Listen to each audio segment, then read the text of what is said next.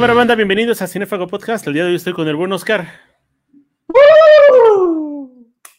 Vamos a hablar de una de las mejores, mejores, mejores producciones que ha hecho Sony, este, tengo parecido. Eh, los Mitchells contra la las máquinas, ¿qué te parecen? Buenísima, güey. Ve, hasta el perro se emocionó. Buenísima, güey. ¿Vas a hablar de los Mitchells? Sí, porque salió su héroe, Monchi. Monchi es muy buena. La, película está, cámate, cámate. Está bien hecha de principio a fin. Estamos hablando, estamos hablando de una película estrenada justamente en 2021 y nos hablan de una familia poco convencional, eh, muy al estilo de lluvia de hamburguesas, pero bien hecho. Bueno, lluvia de hamburguesas también está buena, pero. Lluvia de hamburguesas no es tan buena, ¿no? Es entretenida, pero no creo que sea tan buena. Esta, esta sí se la lleva de calle, de calle creo que se nota mucho el amor de los directores y de los realizadores por el cine. Este personaje que es Katie eh, tiene un montón, pero un montón de referencias al cine, películas, pósters, inclusive frases que dice, las has visto en algún otro lado. Y creo que la mayor este, muestra de esto es el Furby gigante. Güey, ¿cuánto habrá pagado Furby para poder aparecer en la película? O sea, los quieren revivir con todo lo que se pueda, pero es que cada persona, o sea, cada personaje tiene algo propio, ¿no? Que lo hace que te, o sea, que te sientas, si no identificado, o por lo menos que alguno sea tu favorito. Eh, a mí, por ejemplo, todos, o sea, la familia tal cual es entretenida, pero mi personaje favorito es Moncho. O sea, una mezcla de Pug medio visco, que no les hace caso a nadie. Entonces, ese es mi personaje favorito. Y sobre todo, cuando en el viaje hacen que esté besando a su al papá cada rato, güey, es buenísimo creo que es una película cursi, pero que sabe serlo. Súper familiar, el mensaje de, ay, todos tenemos que estar unidos y juntos vamos a vencer porque pues ese es el poder del amor y la familia, ¿no? Creo que lo hace muchísimo mejor que Rápido y Furioso y con escenas más creíbles. Y te estoy diciendo que es una película donde suben con un carro como 50 pisos, ayudados nada más con un magneto, ¿no? Eh, bueno, a diferencia de Rápidos y Furiosos, esta es una animación. ¿No? Entonces, bueno, aquí todo puede pasar. Rápido se fue eso así dice, no, me chifles, ¿no?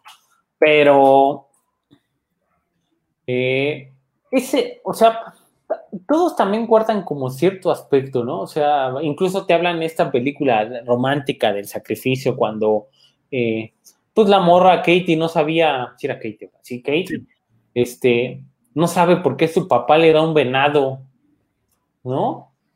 Eh, y que ahí lo tiene, que es como su mejor juguete, bla, bla, bla.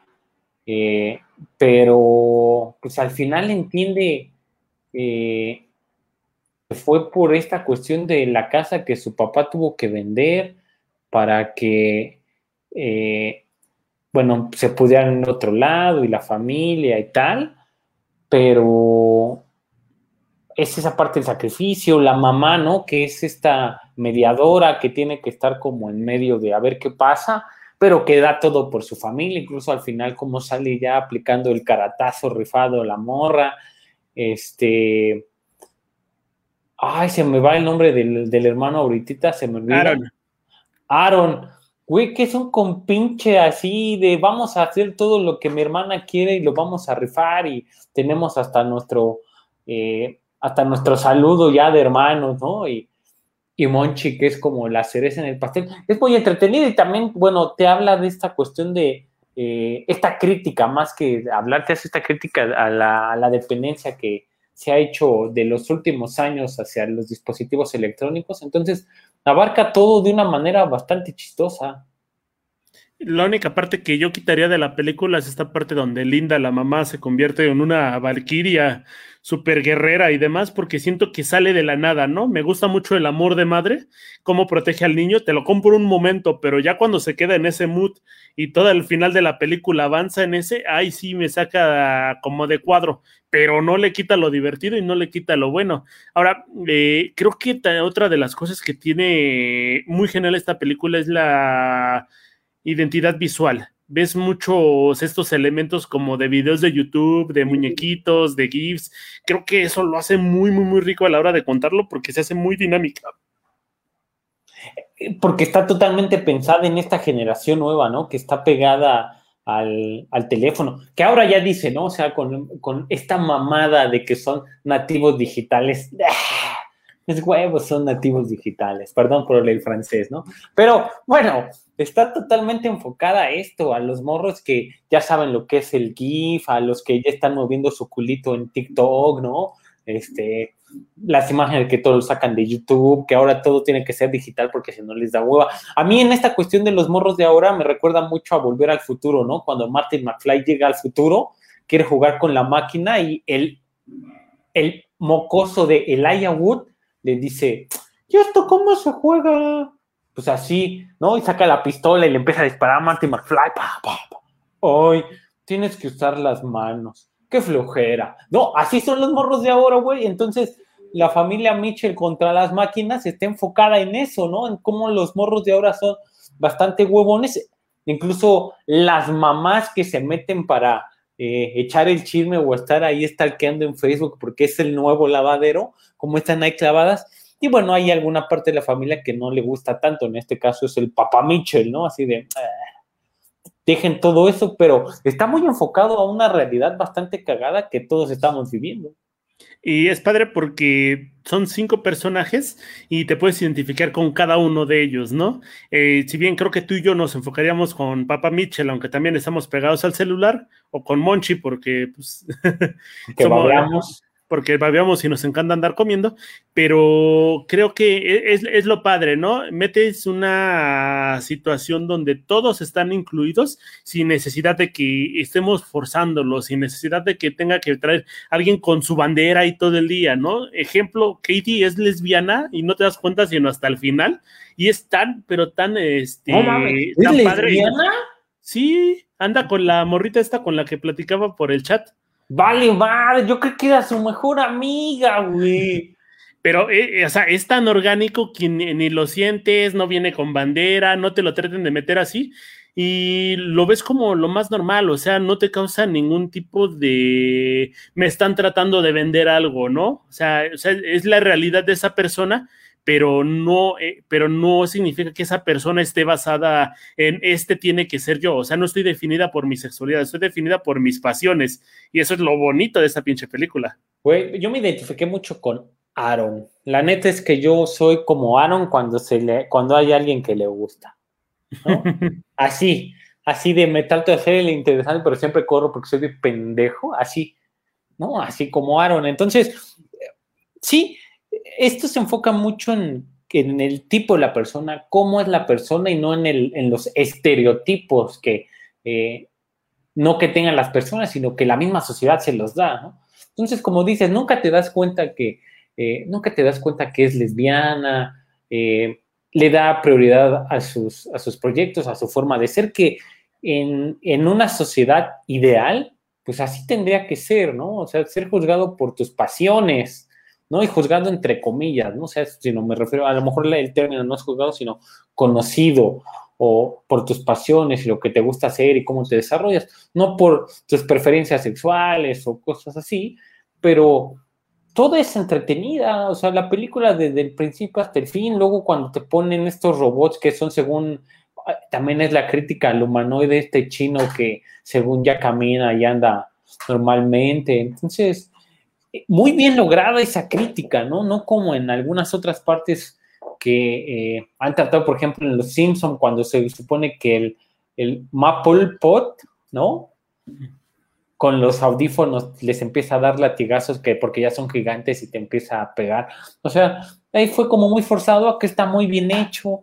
Eh, entendieron que era una historia que se tenía que contar en una sola parte y no más ¿no? Porque si fuera otro pedo como Disney o Fox o ya estarían planeando la quinta, la, sexta, la octava y la novena parte como Rápidos y Furiosos, ¿no? Cosas así. Entonces, es entretenida, está bien hecha el, la animación. Es una animación a la que ya nos hemos acostumbrado con el paso de los años también empieza a mejorar. Y cómo la cuentan está muy bien hecha, así como tú dijiste, bueno, pues son los que hicieron el, la de Spider-Man y el multiuniverso, ¿no? No me acuerdo bien del nombre, pero es la misma casa productora, los mismos productores, entonces está muy bien hecha. Lamentablemente, aunque me muerda la lengua, pero yo sé que está bien, de esto sí me hubiera gustado ver más, ¿no? Incluso, no sé si una película, tal vez alguna serie pequeña, así como Troll Hunters, la de Guillermo del Toro, que ya se viene la conclusión épica, entonces vea la banda. Eh, pero yo no me puedo quejar, sí fue bastante entretenida, me gustó y la he visto más de una vez ya. No había visto un proyecto que me gustara tanto por su originalidad como Más allá del jardín y Gravity Falls. Creo que las dos, estas dos series eh, se parecen mucho porque toman una fórmula que ya conocimos todos, la desdibujan completamente y te entregan algo que se ve completamente fresco. Este tipo de películas se las, las veníamos visto con Pixar, durante muchísimos, muchísimos años y todo, era, todo acababa como muy similar, pero esta tiene mucha más identidad de lo que podría tener una película de Pixar, ¿no? Si ves una película de Pixar ya las viste todas y aquí ves algo completamente que te saca de quicio y no por eso quiero demeritar a Pixar, sino quiero decir, eh, hace falta que las empresas productoras empiecen a manejar animaciones de este tipo o que se intenten ir, este, salir de lo que es la bandera que trae toda esta animación que empezó en el 2000. Güey, a ver, no porque demerites a Pixar te van a cancelar tu cuenta de Disney Plus, güey. Comprométete. no, no pasa nada. Pero, si me gusta Pixar. no me cancele, no me. Pero bueno, es cierto, o sea, reimaginaron una fórmula ya conocida, le aportan algo nuevo y es entretenido. O sea, la verdad es que todo, es entretenido, incluso es cagado hasta la familia que tienen como vecinos, que según es la familia perfecta, ¿no? Que ya ves que hasta todos saben artes marciales y la chingada, y al final los que acaban salvando el mundo es como la familia común y corriente, y cómo llega la familia a decirle, ay, ya te agregué a mi Instagram, ¿no? Y dice, chale, güey. Y la mamá súper fascinada porque ya la agregó a Instagram, porque aborda esas cuestiones que son muy actuales, ¿no? Está, digo, los chismógrafos para las mamás, ¿no? Este, el niño que está como entrando en esta época donde le gustan las cosas, o sea, le gustan las mujeres, pero no quiere abandonar sus gustos, la adolescente que eh, está buscando comerse el mundo a puños, el papá que dice, bueno, tengo mi carácter, tengo mi genio, pero la familia es primero, y pues el perro acompañante que es súper cagado, ¿no? Que siempre está ahí haciendo alguna pendejada. Entonces es entretenido porque te da todo, aborda con todo, es una, es una fórmula conocida, reimaginada, que la sientes como tú dices fresca y pues vale la pena, ¿no? O sea, vale la pena verla eh, porque más allá del rato bananero que te puede dar, que son casi dos horas de película, se te van muy rápido, no hay ningún momento en que la sientas pesada o aburrida o decir, ay, ya que se apure, ¿no? Y estos giros que les dan, a pesar de que a ti no te gustó que la mamá es como la nueva Kill Bill, vale la pena. Entonces es muy cagado. Sí, sí es cagado. No me gusta, pero sí es cagado y sí te ríes y sí está bueno, ¿no? Eh, creo que también este, peca mucho de esos momentos épicos, ¿no? Un carro no va a aguantar tanto, no, no vas a poder este, acabar con una con una rebelión robot, pero o sea, estás hablando de una animación, tiene su lógica interna y pues hay que entenderlo así, no tienes que ponerte como exacto y que te calculen el peso que ocasiona que una persona caiga con, al concreto y que tenga que morir por ese tipo de situaciones, ¿no? Creo que es muy hábil para contar las cosas y sabe muy bien dar el punch porque si bien es una película muy chistosa, también es una película muy conmovedora, ¿no? Yo me la pasé llorando casi toda la película y me la pasé riendo casi toda la película. Tiene todo, juega con todo, es entretenido, es... Eh, eh, tiene diferentes momentos. Está muy bien hecha porque tiene eh, el inicio con la, con la presencia, el desarrollo y el vas conociendo la personalidad de cada uno de los personajes que tienen algo en común, que es como este eh, adicción a las redes sociales, pero después también conoces los intereses de cada uno, tiene un desarrollo bien llevado, ¿no? Poco a poco, pero bien llevado. Eh, los personajes, digamos, que son los extra, como los robots, son cagados, tienen sus momentos, sobre todo cuando se maquillan. Tiene un clímax la película, ¿no? Que es este, es esta Siri o Alexia, ¿no? Alexa, perdón. Este, tiene este, tiene que quiere conquistar el mundo y tiene la conclusión. Entonces, en esta construcción está muy bien hecha, por eso es entretenida. Eh, eh, y como tú dices, bueno, le pega diferentes sentimientos que va a lo largo y ancho toda la, de toda la historia. Entonces, tú lamentablemente nada más le puedes poner dedito abajo, dedito arriba, ¿no? En Netflix yo le pondría 10 dedos arriba y me quedo corto. Hay algo que también me gusta mucho y es que parece que va a ir por un lado y se va por el otro. Eh, caso específico, tienes a Monchi en su momento estelar, la oportunidad que tiene para brillar, lo logra, pero la caga, ¿no? Y, y pues termina, entre comillas, acabando con esta amenaza, pero de manera indirecta. Que me gusta mucho que el cine haga eso, que me dé una perspectiva de que va a pasar esto, cabrón, pero no, aguántate que va por el otro lado, ¿no? Ni siquiera les puedo llamar giros de tuerca porque no cambian la trama como tal, pero sí sorprenden y lo hace mucho más alegre para quien lo está viendo.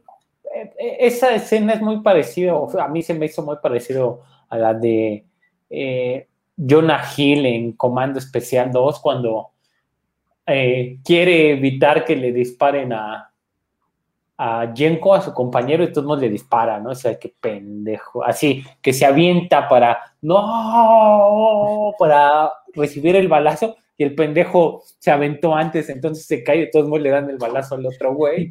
O sea, eso es lo que pasa con Monchen. Es muy entretenida, es muy cagada, entonces digo que sí vale la pena verle. Quien no la haya visto, pues ya se tardaron, manda. Véanla, porque estén, afortunadamente es de Netflix, entonces esa no la van a bajar.